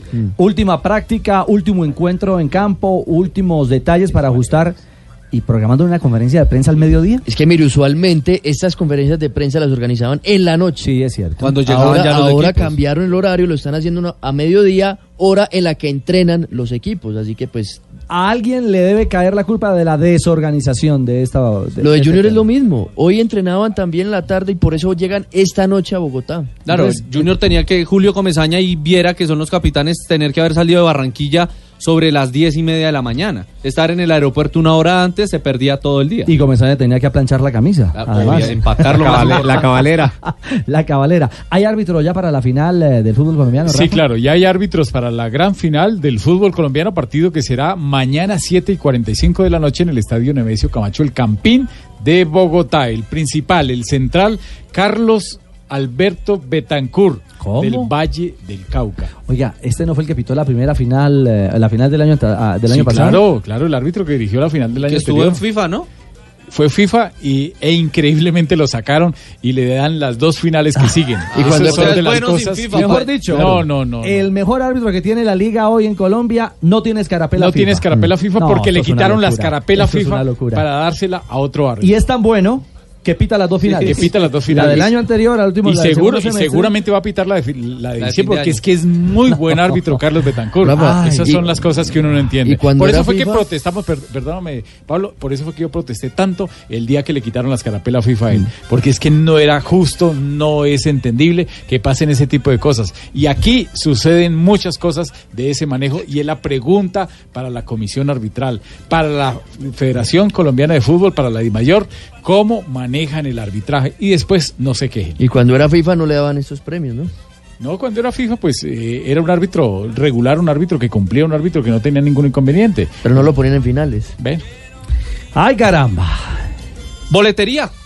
Por fin salió, eh, sobre las 7 de la noche de ayer salió la boletería del equipo Pastuso en Bogotá. Ah, qué final tan hombre. todo ha sido el torneo, todo ha sido un enredo, problema, sí. Todo ha sido un problema. Ayer la gente estaba desesperada, hinchas del Junior, como les decía, escribiéndonos, oiga, ¿dónde conseguimos Sí. boletas? Hinchas del Pasto. Del Pasto, a mí me sorprendió mucho que hinchas del Pasto escribiéndome que en dónde está la gente de boletería, en dónde es, apenas sepa, por favor, infórmeme. Claro. Bueno, mire, eh, precios entre 20 mil y 220 mil pesos. Eh, la más barata, por supuesto, es lateral sur, que será solo de la barra del pasto, vale 20 mil pesos. Las más costosas son de todas las... 20.000 solo para los Cooligans. Exactamente, los Bueno. Cooligans, que vale 20 mil pesos, y las más caras 220 mil, que son todas las de Occidental, preferencial, platea, platea baja y platea alta, y otra de Occidental que vale 150 mil pesos. Y veremos todos los buses y toda la gente que llega desde el sur del país para este encuentro de mañana 7.45 en el camping. Bueno, entonces ya la gente sabe dónde puede conseguir la boletica. Para la fiesta del fútbol, mañana tendremos transmisión aquí en Blue Radio de la gran final del fútbol profesional colombiano. La Liga Águila, que entrega la primera estrella de este año 2019. Para que no me reclamen mis amigos, los asistentes de Claro, señor Betancourt. sí, porque él lo pita Sí, solo. Sí, claro. Sebastián Vela es árbitro de Bogotá, es el asistente uno. Alejandro Gallego, que es de Caldas, es el asistente dos. Y el cuarto árbitro es Mario Herrera, del otro buen árbitro, ¿Meta? del Meta, sí. 3 de la tarde, 31 minutos. Estamos en Blog Deportivo.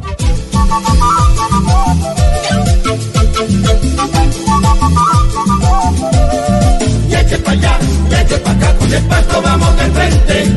Y eche pa' allá, y eche pa' acá, hoy ganamos y esto se prende. Y eche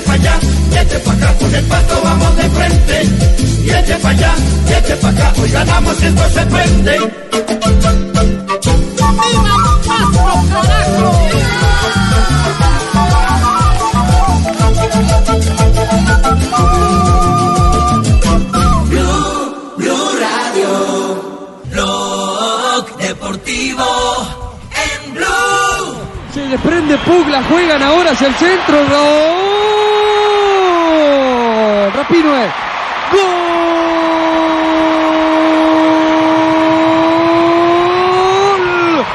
De Estados Unidos, Rapinoe. Centro desde la derecha, no pudo empujar. Mundial. Femenino de la FIFA Francia 2019. ¿Qué paliza le aplica a Estados Unidos a esta hora a Tailandia? Ya se juega el minuto 80 en este compromiso y está ganando 8 a 0. La, No, eh, nueve. 9-0 la Este selección de Estados Unidos a Tailandia, gol de Rapinoe. Este es el debut de las norteamericanas, uno de los equipos más poderosos del mundo en esta categoría, en esta rama. En el otro partido de esta serie, de este grupo F, Suecia le ganó a primera hora 2 a 0 a la selección de Chile y Holanda venció 1-0 a Nueva Zelanda. Óigame, ¿Gol Rafa. de quién, perdón? De Rapinoe. Estoy aburrido ya. ¿Por qué? ¿Por qué? Todos lados lo veo. ¿A quién? Le echan la bicicleta uno por encima y todo. sí, sí, sí. Ahora está, ahora está en el fútbol, mala madre. Bueno, tranquilo, pingo. Eh, Rafa, la celebración es extiende una pierna y hace un movimiento. eh, no puede terminar hasta lesionándose. Muy femenino. Sí, claro. No, no es tan femenina, no. No es tan femenina la celebración y muy particular, ¿no? Donde va y se arrastra, para hacerlo más literal, y levanta una pierna y la mueve de una forma como si estuviera eh, acelerando un carro, ¿no? Sí. Sea, corre riesgo ahí. Sí, no sé, claro, pu- puede, tener una. Una elongación mal hecha. Eso, uy, pingo. Está He usted. venido aprendiendo, escuchando los eh, maestros, sensei de los senseyes. Qué bueno, señor. Bueno, gana Estados Unidos eh, 9 a 0 frente a Tailandia. A esta hora en el Mundial Femenino nos vamos a Brasil porque hay noticia. hay noticia de última hora eh, alrededor de el tema el tema Neymar. ¿Hay gol? ¿Otro gol? 10-0 ya gana Estados Unidos. Otro gol de Alex Morgan. No me la quiten de la pantalla, esta sí, por favor. Esa, déjela, Oh, déjela de las ahí. más lindas del mundial. ¿Jugando duda. contra quién? ¿Contra el Bucaramanga de Flavio Torres? o qué? 10 a 0 ya, 81 minutos. Estados Unidos sobre Tailandia, gol de Alex Morgan que llega a su cuarto tanto en apenas el primer partido. ¿Cómo, Tulio? Fútbol o baloncesto. No, es fútbol y juegan de rojo como el América, vea. Vea, lindo ese uniforme, ¿no? Una rubia esas que nosotros necesitamos, hombre, a ver que marque los goles. ¿eh? Ahora que fue Fernando. qué definición. qué Eh, Ave María. Uy, qué zurdazo, ¿ah? No, no, no. Todo lo de ella es perfecto. Eso, Qué sutileza, eso ni Tolosa en su mejor época.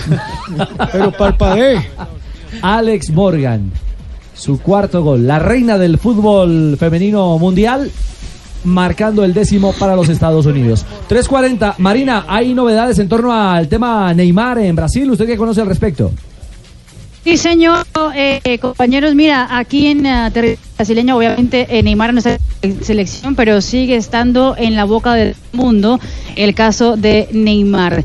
Va a prestar otro, otra declaración en la policía de, de Sao Paulo, donde está denuncia de la chica Nájila Trindade Méndez de Souza por violación al jugador Neymar Jr. El próximo jueves es esperado otra vez en la comisaría para otras declaraciones al, al tema, recordando que ella el viernes pasado también en la comisaría fueron cinco horas de declaración que hizo eh, Najla Trindade para poder eh, hablar del, del caso Neymar. Incluso ella se sintió mal, salió en la ambulancia de la comisaría eh, y es esperado que el jugador esté allá el próximo jueves. Lo cierto que hoy la noticia aquí también tiene que ver con que el nuevo abogado de Najla Trindade, la, la chica que está diciendo que según ella Neymar Jr.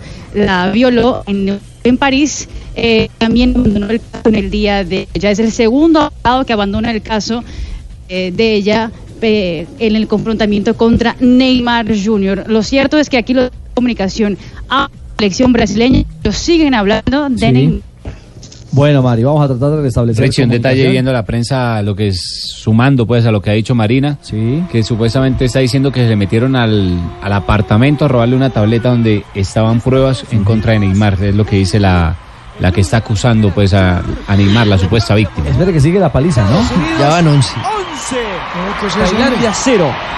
Había diferencia. ¿Jugando play o qué? Como si fuera el primero. Nivel fácil. Están festejando como si fuera el primero. Sí, es ¿No cierto. jugando play?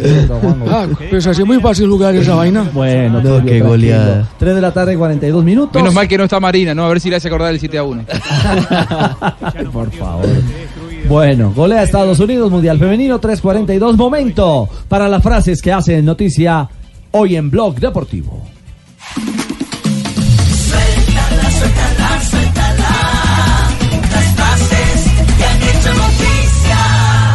Y la primera frase viene desde Francia. Didier Deschamps, el actual campeón del mundo con la selección gala, ha dicho, Mendy jugará en el Real Madrid, será el nuevo lateral izquierdo y llega del Olympique de Lyon.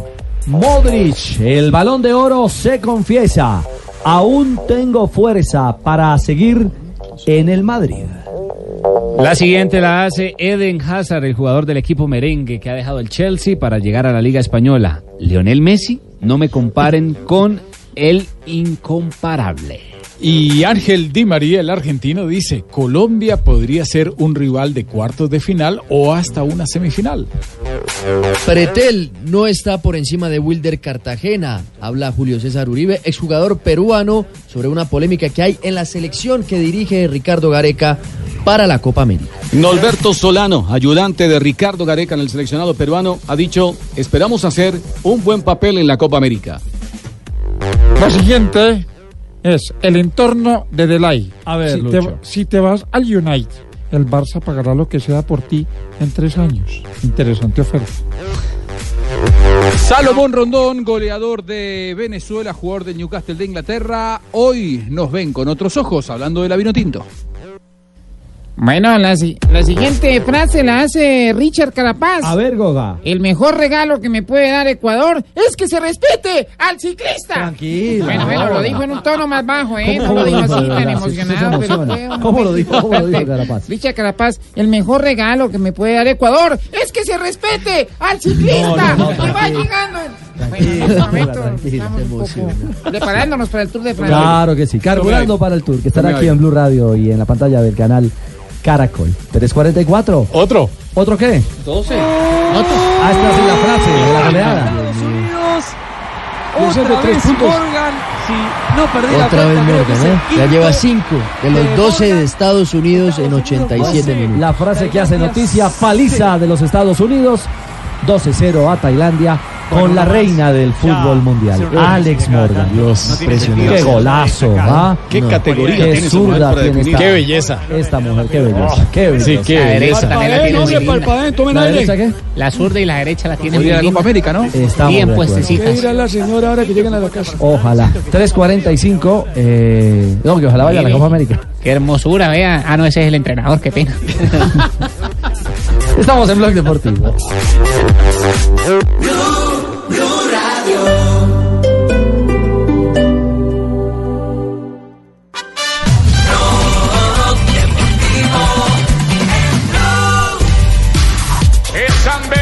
el que puede resultar beneficiado. Por ahí Boasson Hagen quiere lo suyo. El hombre del BBC. Y aparece Sane. Aguanta Sane. Boasson por fuera. A ver por dentro que aguantó Bennett y se la va a llevar. Se la llevó, miró y ganó. El Mora. Tal como estaba pronosticado Bennett desde muy temprano, desde el desayuno estábamos con ese nombre en punta de la lengua. Y llega el resto. 3.48 el Criterium Dauphiné que sigue calentando motores previo al Tour de Francia J con un Nairo Quintana que sigue ahí bien Es un agazapadito. Nairo que estamos viendo en un momento.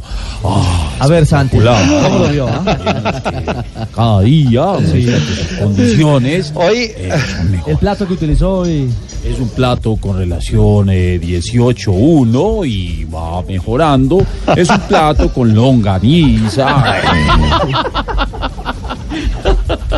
Bueno, hoy etapa para los sprinters, la tercera etapa del Criterium Dauphiné, ganó San Bennett, le ganó a, Bud, a Van Aert y a Davide Bellerini, que hizo la tercera posición, llegada al sprint, el colombiano Álvaro Jos ocupó la séptima posición, se ubicó bien, pero al final le faltó un puntico de velocidad al colombiano, la general no cambió, Dylan Tune sigue como líder por 3 segundos sobre Guillermo Martán, por 20 sobre Alexei Lucenko, por 20 sobre Jacob Fulsan y Nairo Quintana sigue quinto en la clasificación general, muy bien acomodado a 24 segundos del líder. Recordemos que esta es una carrera que tiene ocho etapas, que mañana tiene una etapa contra reloj individual en un terreno que tiene una inclinación en la mitad, pero es una contrarreloj tirando a plana de 26 kilómetros. Mañana debe ceder algunas posiciones Nairo, pero debe esperar las etapas reinas del fin de semana para tratar de disputar el título y sentenciar esa disputa que hay en el Movistar sobre la doble titularidad de Capo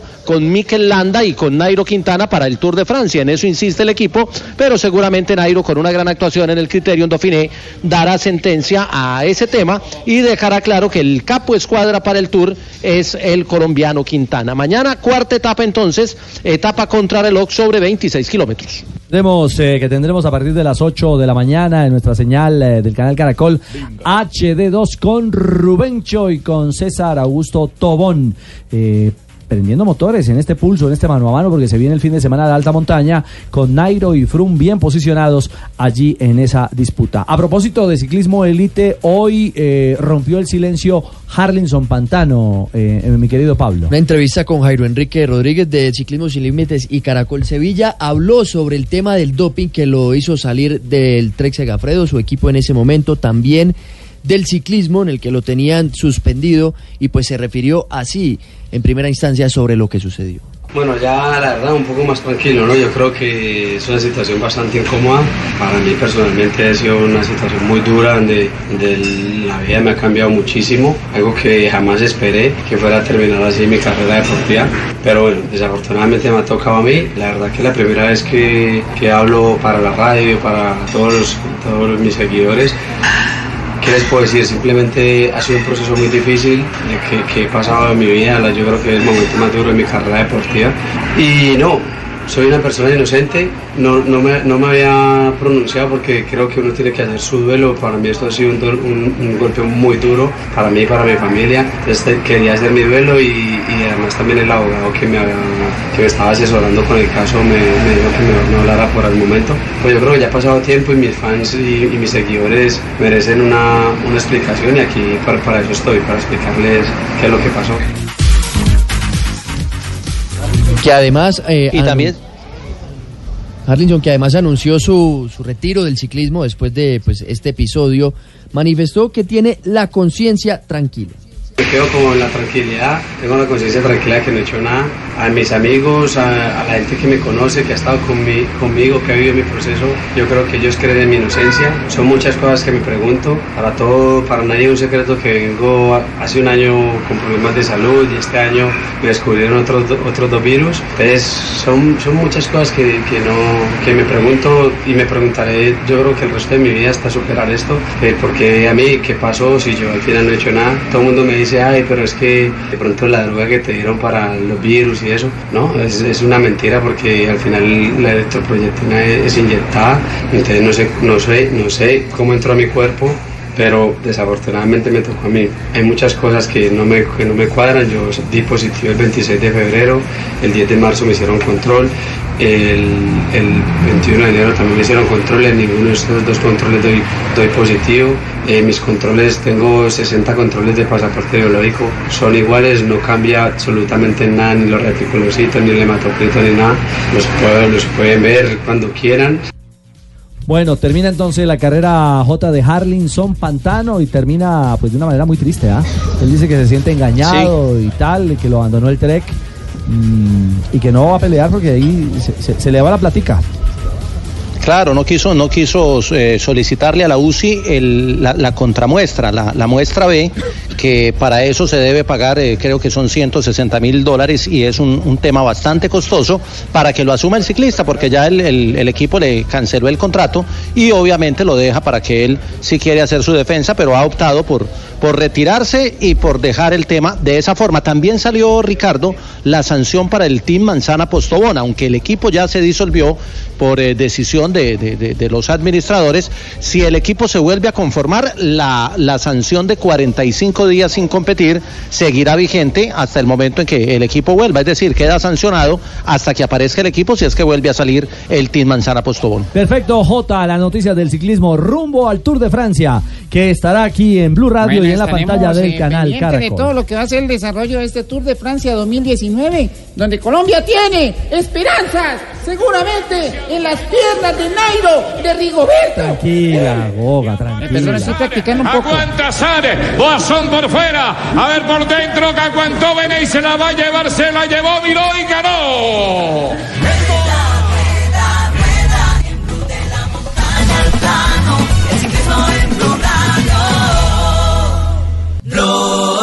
Deportivo 356. Eh, Rafa, nos está debiendo el tema de normas, el tema de amarillas. Sí, sí, las normas. Una prima mía se llama Norma.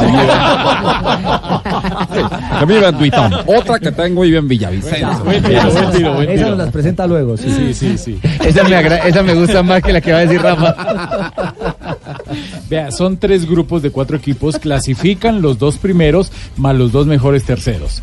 Las tarjetas amarillas van hasta octavos de final, pero el que cumpla amarilla en octavo de final paga en cuartos. O sea, el que el que logre ¿Cómo así eh, que se acumulen dos tarjetas amarillas No borra para cuartos. no borra para cuartos. El que el que le saquen la segunda tarjeta, el jugador que le saque la segunda tarjeta ¿En octavos? octavos, eh, o sea que lleve una tarjeta de los partidos de, de la fase de grupos, paga en cuartos.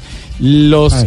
¿No lo entendieron? Sí, sí, arranca, perfectamente, sí, arranca claro. la primera Sí, sí, amarilla total. y Sí, no, si no. recibe una segunda en octavos, Paga en cuartos. Automáticamente. Yo también cuartos. tengo dos cuartos disponibles. Los Lo dijo bien. Se borran a partir de cuartos. Correcto, sí, es que es algo técnico, entonces pensé que de pronto no me han entendido. Bueno. Lo de los eh, equipos que van a semifinales, desde semifinales, si hay empate, se iría a dos tiempos suplementarios, la prórroga que se llama de 15 minutos, y si persiste el empate ya sabemos que es penal. Desde ¿En semifinales. cuartos no? En cuartos no. Penales de una vez. En cuartos, y Si en hay octavos y bueno. cuartos se va directamente a cobros del punto, penal.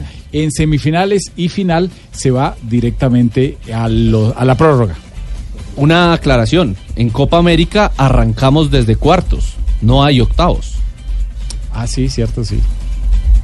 Buen punto. Perfecto. Sí, señor. Es para que vean que yo mantengo enterado. Que está en la jugada. Sí, la jugada aquí siempre es pendiente de todo. Muy bien, señor. ¿Algo más a, a nivel de tema arbitral o, reglamentario para esta Copa? O sea, las, las amarillas, eh, fase de grupos. Sí, si fase de grupos saca y sigue dos amarillas, cuartos, sigue la paga en cuartos, cuartos, pero ya en la segunda fase va limpio. Claro, claro. Perfecto, muy bien. Eso en cuanto al tema de reglamentación para el eh, torneo que comenzará el próximo viernes en territorio brasileño. Me dicen que hay noticia positiva de Urchela, el beisbolista colombiano. Escúchalo, escúchalo. Así llegó la noticia positiva. ¿Nos quedamos sin palabras? High drive, left field. Going back is Davis. Turning, looking, see ya. A two-run home run for Urshela. Game is tied. Nuevo home run de Gio Urchela. Apareció Giovanni Urshela, el colombiano, para igualar la serie 4 por 4 y al final terminó Ne- New York Yankees. Es este equipo que venció 12 a 5 a los Mets, también de Nueva Clásico. York. El clásico, sí, el duelo local. Y apareció el colombiano Giovanni Urshela. Está, Urshela. está muy bien posicionado para el partido de las estrellas, ¿no? Sí, es el 9 de julio en Cincinnati, en la Casa de los Rojos, y se dio el primer reporte de la votación. El colombiano es segundo con 269.716 votos, lo supera ampliamente con 630.000 el hombre de los Astros de Houston, Alex Bregman. Eh, los tres que en cada posición logren eh, mayor votación pasarán a una segunda ronda a partir del 21 de junio. Es decir, ahí está en la pelea. Ahí está, y también está el eh, catcher de los eh, Miami, Jorge eh, ¿Alfaro? Alfaro. Ahí está también nominado. Profesor Alfaro, le decimos nosotros acá en el Gol Ah, Caracol. No, no, no, no, es este ese. es catcher. No, no, no es. Este juega béisbol. Y el otro pingo. es pitcher. entonces. Yo lo tengo en boca, no sé usted. Si lo tiene en boca ya es otra cosa. Ah, sí, claro, así lo tiene claro, así lo tiene claro, sí. Eso es cierto.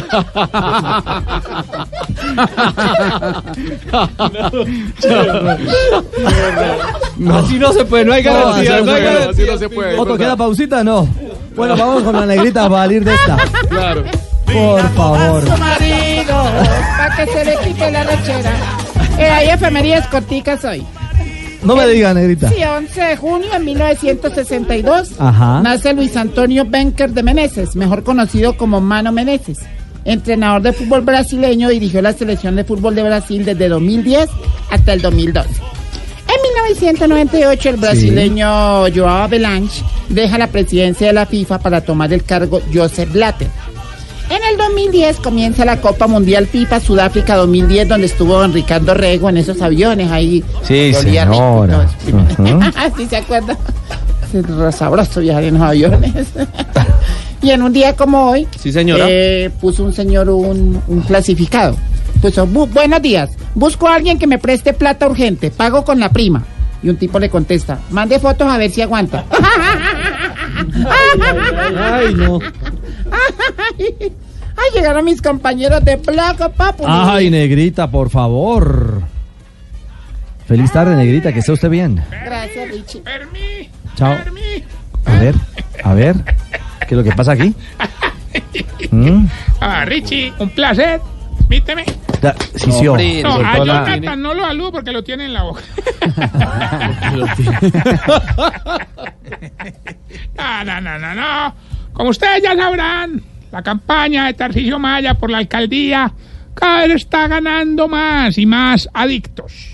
Adeptos. No, Habrá no, querido decir adictos, adeptos. adictos porque también estamos reclutando marihuaneros. Tarcisio. No, también tienen derecho, también tienen derecho. Ahí se nos acaban de unir don Alvareto, Ujú. don Plompilio, don Armando La Verde Y el último que ingresó, que se llama don Cristian Felipe. ¿Ah, sí? A quien de cariño le decimos Cripipe. Cripipe. Eh, eh, junto a ellos estamos tratando de coger a los viejitos perdidos en el vicio. Me parece muy bien, Tarcicio, para regenerarlo, No, ¿no? no, para vendérselo nosotros. Digamos que es una, una No, audiencia, una sí, sí, clientela. Es una. Bueno. Mm. bueno, los invito a aguantarse ese ladrillo de programa que es Voz Populi. Tarsi, hombre. No, no, no, no, el Ahí sí tuyo estoy de no, acuerdo. no, Blog Deportivo es lo máximo, hermano. Yo me- no me lo pierdo, lo escucho todo, pero Blog de Voz Populi sí, ah, María. ¿Dónde se pone bueno?